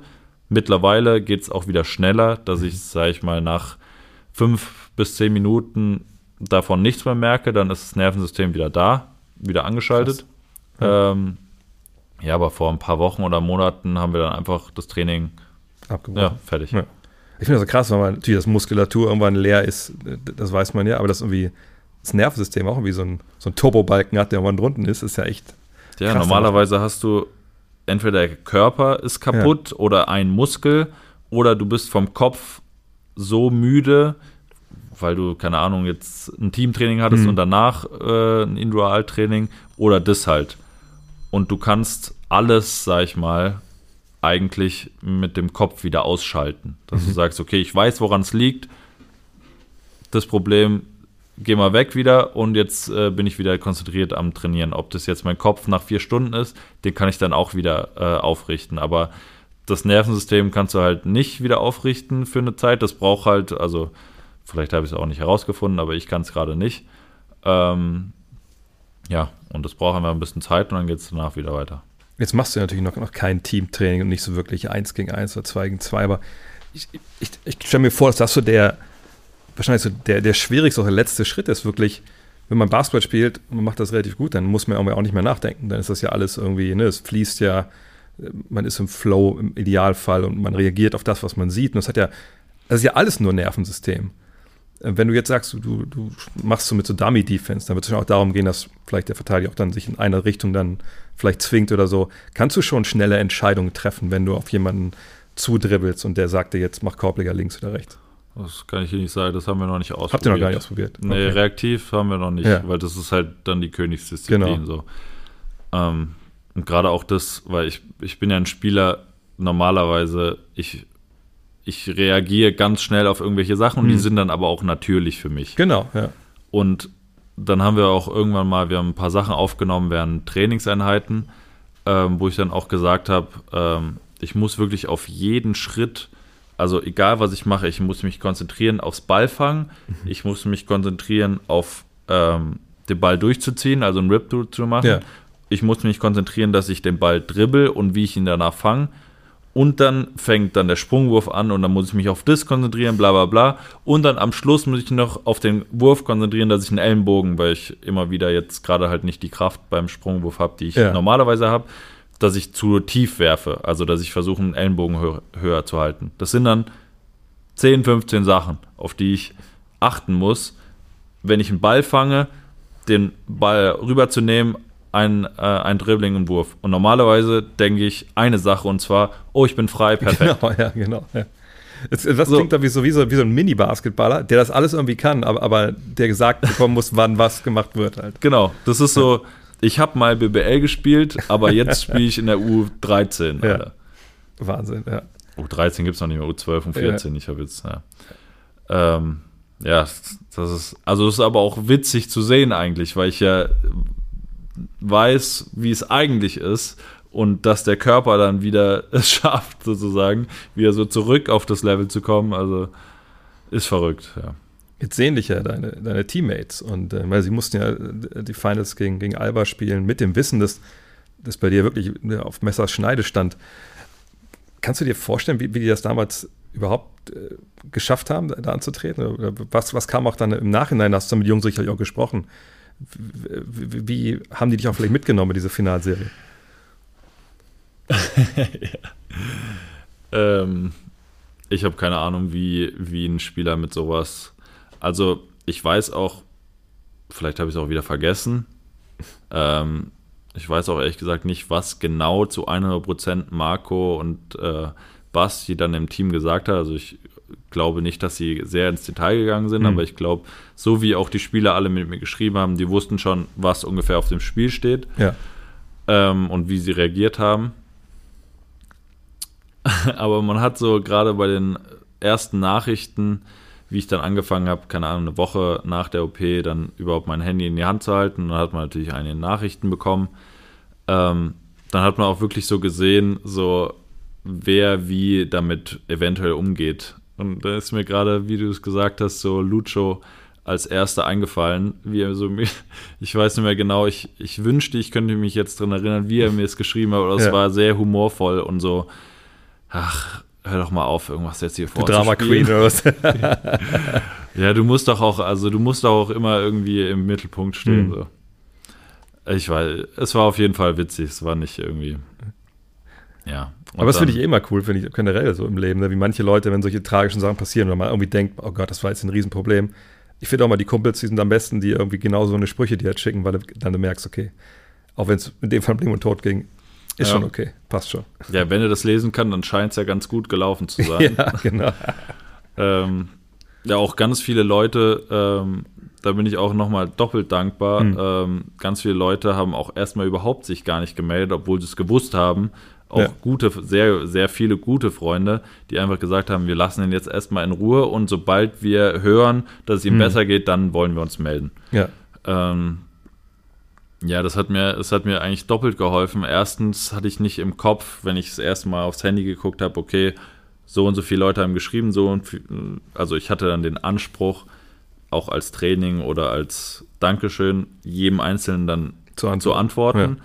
Und ich habe mich dann zwischendurch, das ist dann ein weiteres Beispiel, vielleicht übernommen, wo ich dann gesagt habe, okay, jetzt sind 25 Leute dran. und dann waren aber eventuell nur 15 eigentlich möglich. Mhm. Und ich habe 25 versucht und dann ging es mir äh, nicht so gut danach. Ähm, ja, und vielleicht haben mir diese, diese Freunde, die sich halt nicht gemeldet haben, vielleicht einen Ausbruch nochmal ähm, erspart. Jetzt hast du ja auch verlängert beim FC Bayern. Das war, glaube ich, für viele, glaube ich, wahrscheinlich so, what? ja. kann überhaupt Basketball spielen, weiß man das überhaupt? äh, was ist da in deine Entscheidung mit eingeflossen? Weil ich kann mir vorstellen, du hattest sicherlich andere Probleme als Vertragsverhandlungen zu führen.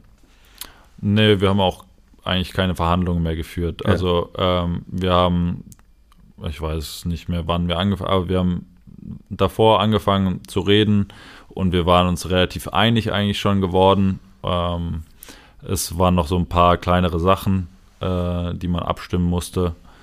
Ähm, ja, und dann kam das dazwischen und dann war wirklich eigentlich nur danach von mir ähm, die Frage, okay, wollte er noch. Ich kann mich noch erinnern, wir wollten was machen.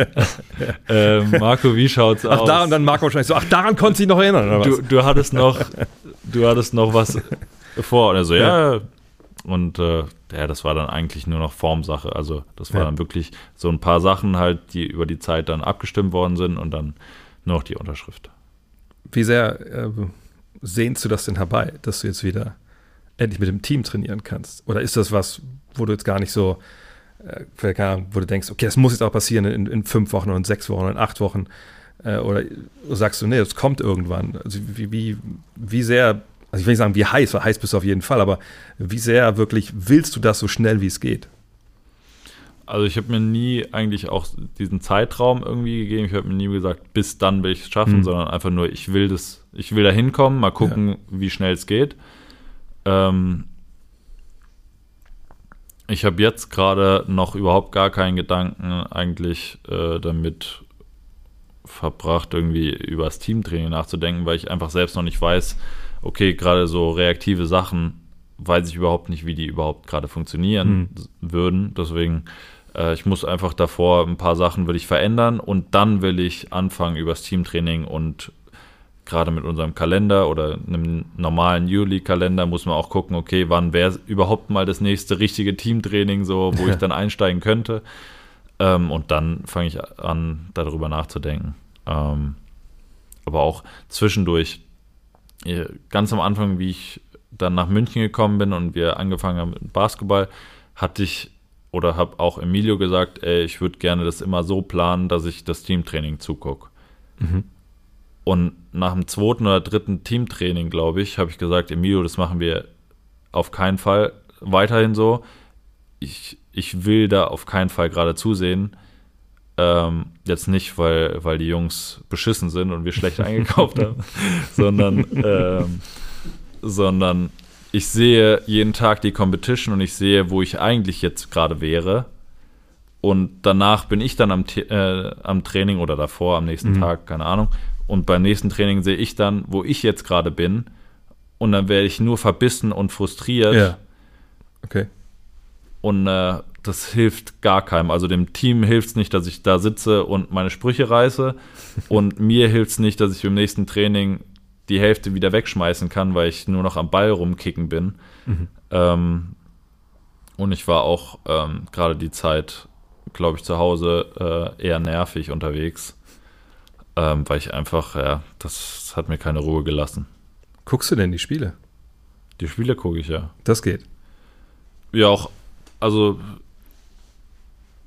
es war keine lange Zeit. Ich war ja bei den, äh, in Bruneck, war ich bei den Jungs dann mhm. dabei. Ähm, dann hatte ich da ein paar Tage, wo ich wieder zugeguckt habe und ich glaube, also dann war es eh nicht mehr so lang. Also dann hatte ich mal einen, dann hatte ich mal einen guten Breakdown, so fast eigentlich den krassesten für mich, wo ich gesagt habe, Alter, so lasst mich alle in Ruhe. Ähm, und ab da habe ich eigentlich jedes Spiel gesehen, weil ich glaube ich ab da auch über den Berg äh, so war von diesen, von diesen Geschichten, dass ich sehe, okay, ihr könnt das, ich kann ja. nur das. Ähm, ja. Ähm, reicht dir das denn? Ich meine, klar, es ist eine Riesenaufgabe vor dir, wieder an den Punkt zu kommen, wo du da, mitspielen kannst. Aber reicht dir die Reha so als Competition, also diese, dieses quasi dieses Competition mit dir selbst? Die reicht mir. Das reicht dir. Ja. Das gibt keine, also Training normal im Sommer oder Individualtraining oder Krafttraining, hm. da siehst du, das ist die härteste Aufgabe überhaupt, dich selbst äh, nach vorne zu bringen. Und wenn du, wenn du dann auch noch die ähm, Schwierigkeit drin hast, dass du selbst nicht so funktioniert, wie du es gern hättest oder wie du es kennst von dir selbst.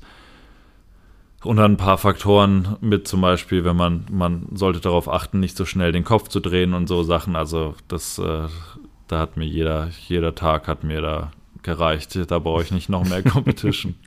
Wie ist denn, das haben wir gar nicht thematisiert, vielleicht zum Abschluss, dein Leben außerhalb von der Halle? Würdest du sagen, dass du da bei, bei 100 bis 80% Kannst du naja, Auto fahren oder so? Geht außerhalb bin ich bei 100% Okay.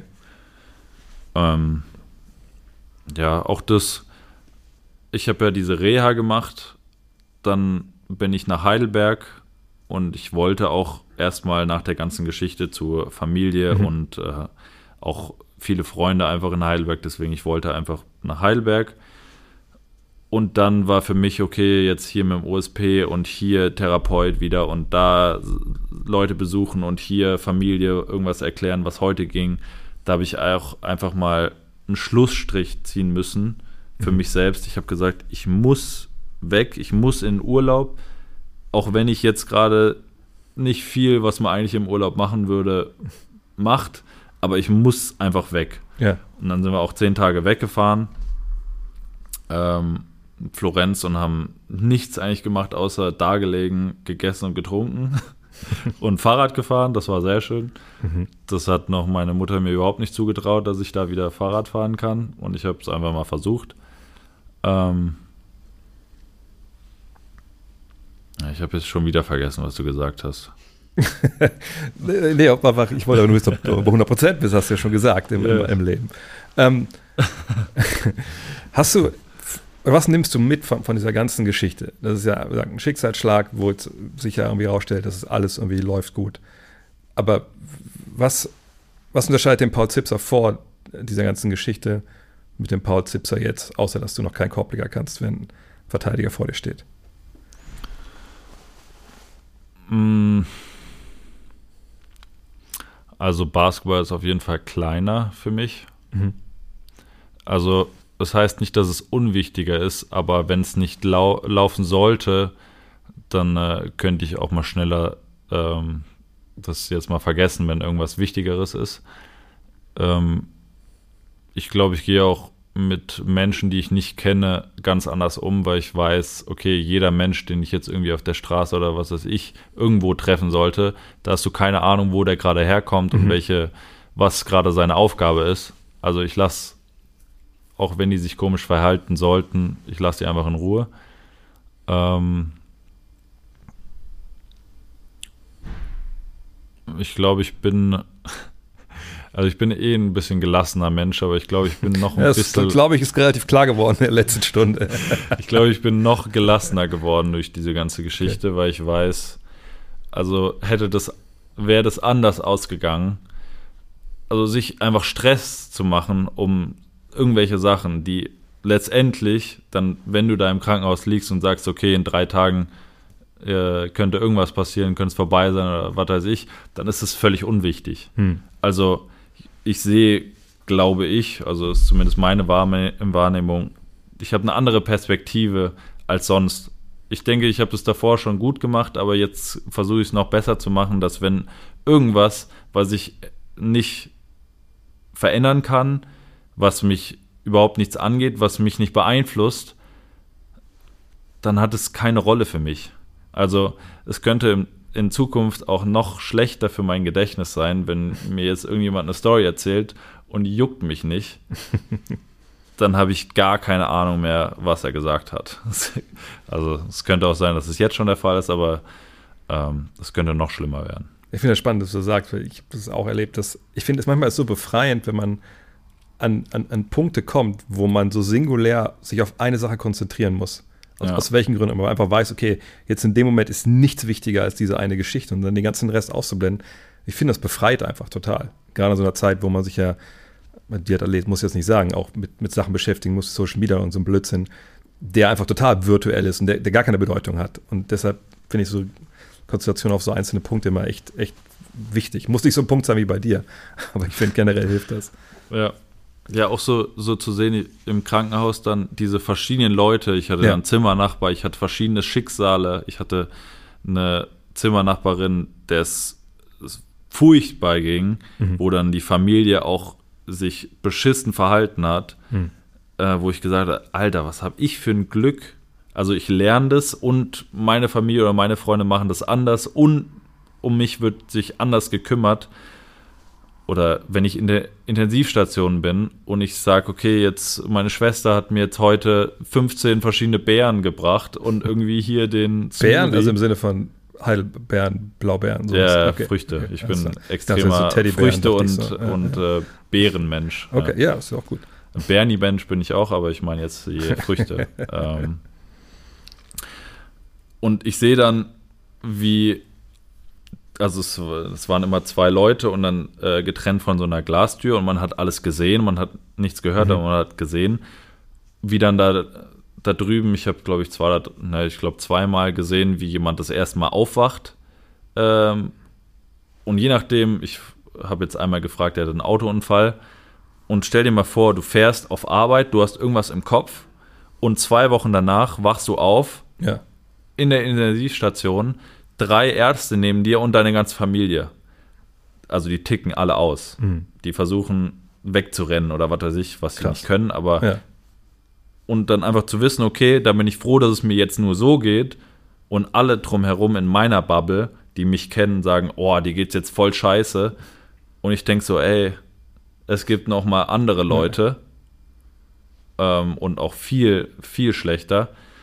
Ähm, ja, deswegen, ähm, ja, ist schon Perspektive und auch Leute, jetzt Zimmernachbarn, die sagen, oh, ich habe jetzt hier die kleine OP bekommen und in zwei Tagen bin ich hier raus, oh, und regen sich zwei Tage auf über irgendeinen Scheiß Hm. und ja, beruflich, ich konnte jetzt das Meeting nicht machen oder warum, hab, warum schmeckt das Essen jetzt scheiße? Sorry. ja, ich weiß nicht, wie oft ich jetzt schon das Wort, ja, egal. Ähm, wo ich dann gedacht habe, Alter, also, natürlich kannst du es nicht anders wissen, aber ich habe es jetzt anders kennengelernt und ich weiß, wie es Leuten gehen kann überhaupt und dieses Ding, ja, Gesundheit ist die Nummer eins. Also jeder Mensch kann dir sagen, die Gesundheit ist die Nummer eins, außer wenn sie mal so richtig das erlebt haben, entweder am eigenen Leib oder jemanden, den sie wirklich lieben, ähm, das dann festzustellen, okay, Gesundheit ist die Nummer eins. Ja. Und alles andere kommt auf Nummer Platz 4 bis runter, ja. Also dieser, dieser Unterschied, was das, was das ausmacht, halt, ist, ja, das habe ich gelernt. Das ist zum einen ein gutes Schlusswort, zum anderen haben wir natürlich noch die Fragen hier von dabei war. Die Schnellfragerunde. Und das Thema ist ja wie immer Verbundenheit. Und die erste Frage ist: Du bist schon sechs Jahre in München, kommst aber aus Heidelberg, also mit zwei Städten eng verbunden. Isar oder Neckar? Ähm, ich würde Neckar eigentlich sagen, du kannst im Neckar nicht baden, das ist ekelhaft, deswegen würde ich Isar sagen. Okay. Schweinebraten oder Saumagen? Ist Saumagen sowas, was in Heidelberg dann mehr gegessen wird? Ich hoffe nicht. Also Zu Okay. beides nein. beides nein. Okay. Wie geht das erste Spiel der Bayern gegen Heidelberg seit den 70er Jahren aus, das am 6. Dezember hier im Audidom stattfindet? Wie das ausgeht, ähm, vor ein paar Monaten hätte ich es noch anders gesagt vielleicht, aber Heidelberg spielt, eine, spielt einen sehr Mhm. schönen Start und ich bin äh, überrascht, wie wahrscheinlich alle in Heidelberg selbst auch. Ähm, boah, es wird ein, wird ein gutes Duell, hoffe ich. Ähm, gutes Duell, sage ich mal, 20 München. Ja. Gut, das hören sicherlich auch Leute in Heidelberg dann vorher. Wahrscheinlich in der Kabine abgespielt. Wem willst du einfach mal Danke sagen? Ähm, ich habe ganz viele Leute jetzt auch schon erwähnt und vielleicht nicht explizit Danke gesagt, aber ich glaube, die wissen auch alle, dass ich da sehr dankbar bin. Aber jetzt explizit nochmal eine Person, würde ich wahrscheinlich einen Jochen Hane sagen. Mhm. Ähm, also er ist immer wieder jetzt auch hier diese Saison so vereinzelt, weil er es einfach nicht mehr zeitlich überhaupt hinbekommt. Was er für mich aber auch in der Zeit gemacht hat, ähm, ist, äh, ist sehr krass. Auch vielleicht, wenn man den Jochen ein bisschen, bisschen besser kennt, äh, ist es nochmal mehr äh, wertzuschätzen. Ähm, und auch die Jahre davor, also seit ich in Bayern war, den Fuß in diesen Verein gesetzt habe, das war 2013. Ich kam ja verletzt hierher und dann habe ich den Fuß gehabt, habe das Knie gehabt, hat Jochen alles perfekt gemacht und das hat schon so ein bisschen so ein Bond dann irgendwie gehabt. Und dann bin ich nach Chicago und habe da wieder eine Verletzung gehabt und Jochen war so mein Pfeiler. Und ich bin zurück zu ihm gekommen und er hat gesagt, ja, das steht übrigens an. Also, naja, also ich kann dem Jochen mal ein ganz, ganz fettes Danke sagen für jetzt acht Jahre und äh, besondere jetzt fünf Monate. Mit welchem Wort würdest du die Unterstützung des Vereins während deines Ausfalls beschreiben? Die Stütze des Vereins. Nee, äh, nee, die Unterstützung, sorry. Also die Unterstützung des Vereins, wie würdest du die beschreiben mit einem Wort während deiner Leidenszeit jetzt? Mit einem Wort. Steht hier, was soll ich sagen? Ja, das sind ja so schnelle Sachen, äh, so schnelle Fragen, Ja, ja. wie davor auch in den Du machst Folgen. das auch super schnell. Das, ich- das läuft gerade sehr gut, gell? Ähm, Ja, ein Wort reicht da, glaube ich, nicht. Also zum einen natürlich habe ich direkt auch mitbekommen, äh, dass mit, mit den Trikots, äh, dass das ganze Team meine, meine ähm, Trikots anhatte, dass Andrea mein Trikot, fand ich ziemlich witzig. Ähm, dass dann auch die ganze T-Shirt-Aktion, ich habe von äh, vom Office äh, ein Video geschickt bekommen. Es haben sich sehr, sehr viele ähm, vom Verein und auch von Fanseite gemeldet was ich jetzt äh, gerade nicht alles auseinander irgendwie nochmal danken kann, aber äh, jeder, der geschrieben hat, äh, kann, kann sich äh, angesprochen fühlen. Ähm, ja, selbst jetzt ähm, bei, der, bei den Fußballern, äh, bei den Bayern, ist auch rübergeschwappt, dass da, die haben mir ein, äh, ein Video geschickt, das war auch sehr, sehr, sehr cool. Und das, ja, das zeigt einfach nur, es, es kamen so viele verschiedene Richtungen irgendwie auf mich zu.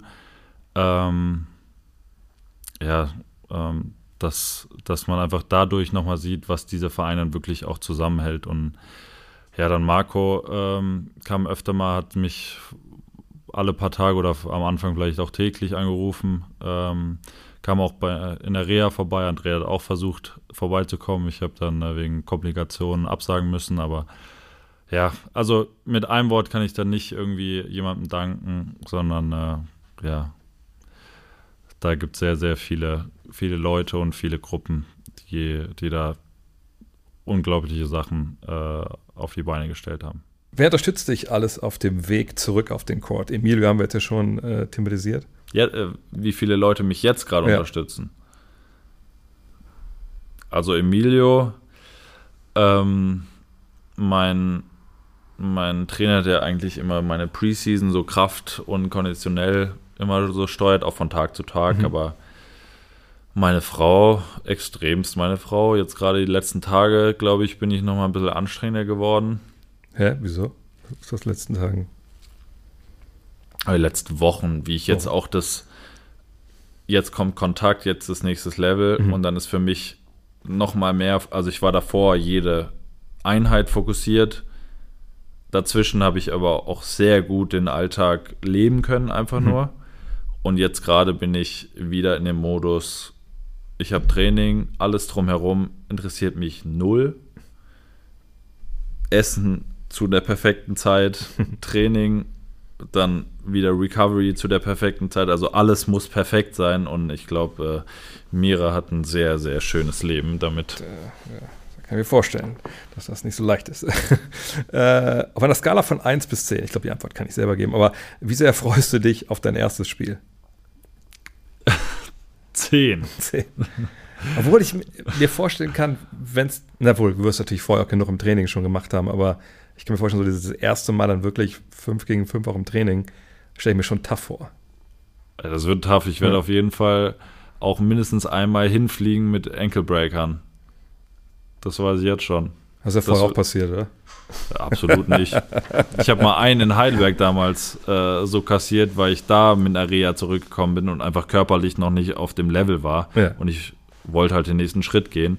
Äh, Niki Würzner hat mir den äh, in einem Fastbreak gegeben. Ja. Ja, das war mein letztes Mal, wo ich hingeflogen bin. Mit äh, einem Basketball involviert von dem Gegenspieler. Gibt es da Bewegtbilder von? Von denen, nee, nee. nee gut, dann, ja, dann müsst ihr jetzt nicht im Internet gucken, ob ihr den noch findet. Mensch, Paul, es war über eine Stunde. Real Talk würde ich es nennen. Ja. Und das wollen die Leute auch. Mensch, vielen Dank. Ich glaube, es war aber nicht so leicht, über all die Dinge zu sprechen. Und äh, hoffen mal, dass wir uns das nächste Mal treffen, nicht über solche Dinge sprechen müssen. Das wäre ja, das wär doch schön. Vielen, vielen Dank. Das war sie, die vierte Folge der zweiten Staffel von Open Court, powered by BayWa. Wenn euch diese Episode gefallen hat, lasst uns gerne eine Rezension da, zum Beispiel bei Apple Music, empfehlt den Podcast weiter und falls ihr euch ein bestimmtes Thema oder Gesprächspartner wünscht, schickt uns gerne eure Anregungen oder Wünsche an opencourt.fcbayern.com. Vielen Dank für eure Zeit und bis zum nächsten Mal.